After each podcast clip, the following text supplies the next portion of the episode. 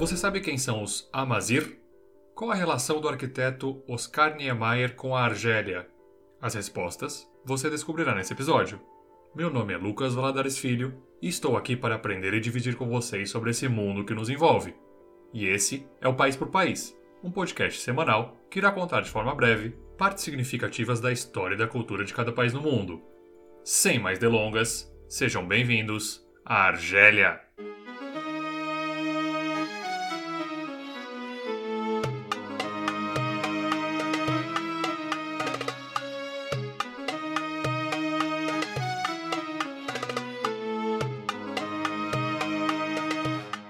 Bandeira da Argélia foi adotada no ano de 1962. Ela possui um fundo que se divide em duas cores, o verde e o branco. A cor verde representa o Islã, religião oficial do país. Já o branco representa a pureza. O centro da bandeira conta com uma lua crescente e uma estrela, que também são símbolos do Islã. Uma das interpretações possíveis é a de que a lua crescente indica renovação, uma vez que os muçulmanos seguem o calendário lunar, em que os meses começam na lua crescente. Já a estrela de cinco pontas representa cada um dos pilares da religião, que são a fé, a oração, a caridade, o jejum e a peregrinação. Essa combinação entre a lua e a estrela você provavelmente viu em outras bandeiras, como a da Turquia. A diferença é que na bandeira da Argélia elas estão na cor vermelha, para simbolizar o sangue daqueles que lutaram pelo país. E para saber como ocorreu essa luta, é hora de falar um pouco de história.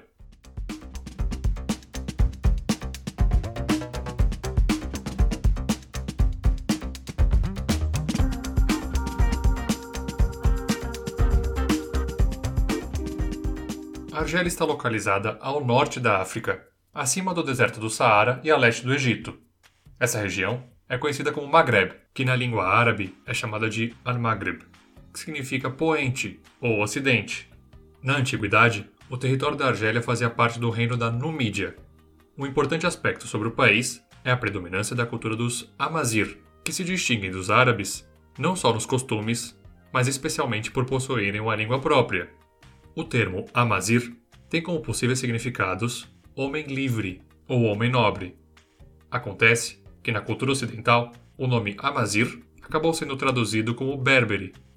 O território da Argélia já fez parte de muitos impérios, como dos fenícios, romanos, bizantinos, vândalos, abássidas, armoadas e também otomanos. Ainda assim, a cultura dos Amazir foi capaz de resistir. Por sinal, um dos berberes mais famosos do Império Romano é Santo Agostinho, um dos principais teólogos do cristianismo. Em 1830, forças do Império Francês invadiram o território argelino, que na época pertencia ao Império Otomano. Os franceses estabeleceram a legião estrangeira para defender a posse no país. E 18 anos depois, a Argélia já havia sido incorporada como departamento da França. Isso, juridicamente, significa dizer que ela não era bem uma colônia francesa, mas tinha a continuação do próprio território. Esse domínio francês durou 132 anos. Em 1954, começou na Argélia uma revolução armada que exigia a independência do país. A França, que já havia perdido a Guerra da Indochina, não aceitava uma nova derrota, e isso deu início à Guerra da Independência.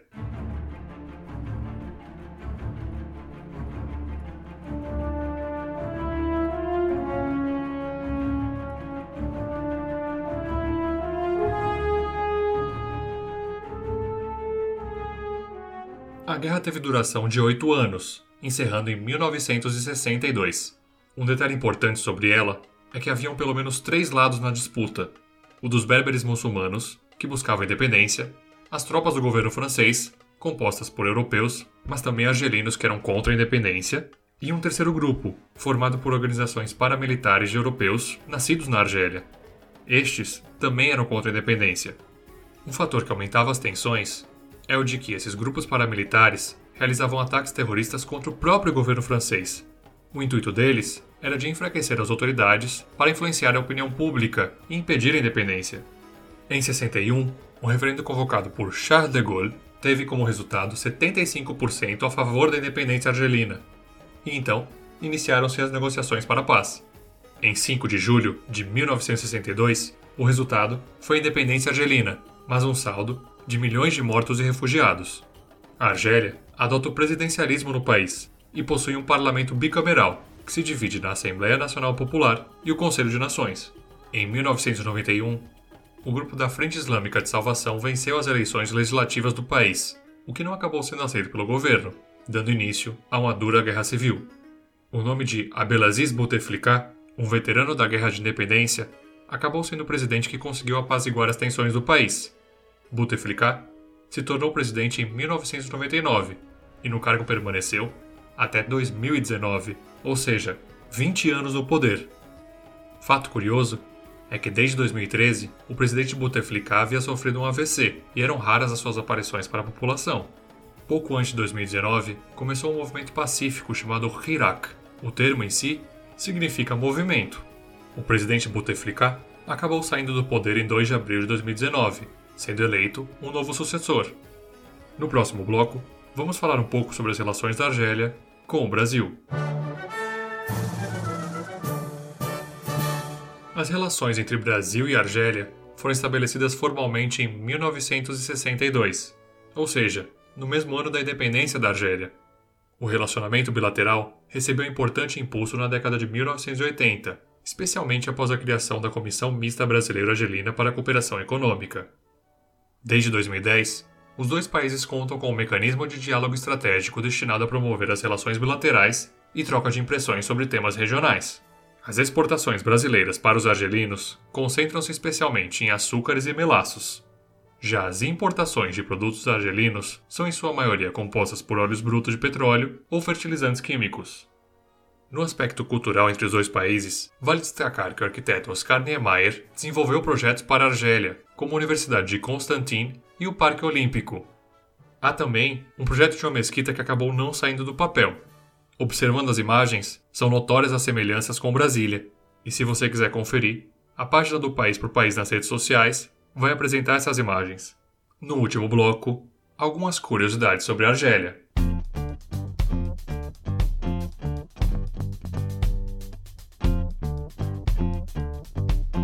Mais de 80% da superfície da Argélia é coberta pelo deserto do Saara.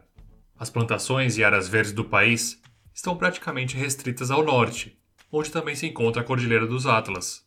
Boa parte da história da independência da Argélia está registrada em livros e filmes clássicos, como O Dia do Chacal e A Batalha de Argel. Há muitos franceses de reconhecimento mundial que são de famílias argelinas, como Edith Piaf, Zinedine Zidane e o escritor Albert Camus, nascido na Argélia.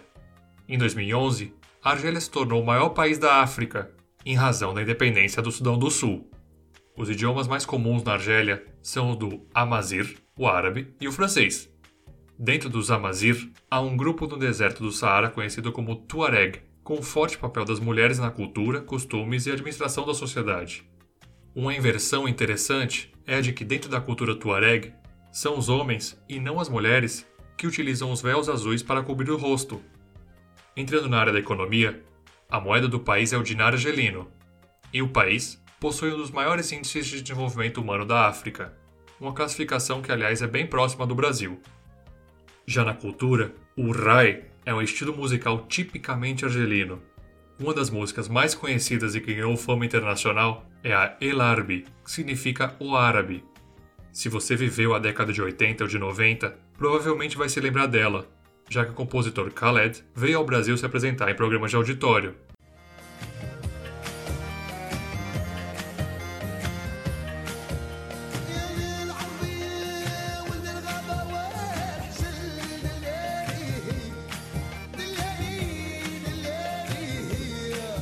O País por País é um projeto independente. Para saber mais e ter acesso ao estudo e bibliografia, entre no site www.paisporpaís.com.br. No nosso próximo encontro, vamos entrar no primeiro país da América do Sul e falar sobre os hermanos da Argentina. Nos vemos lá!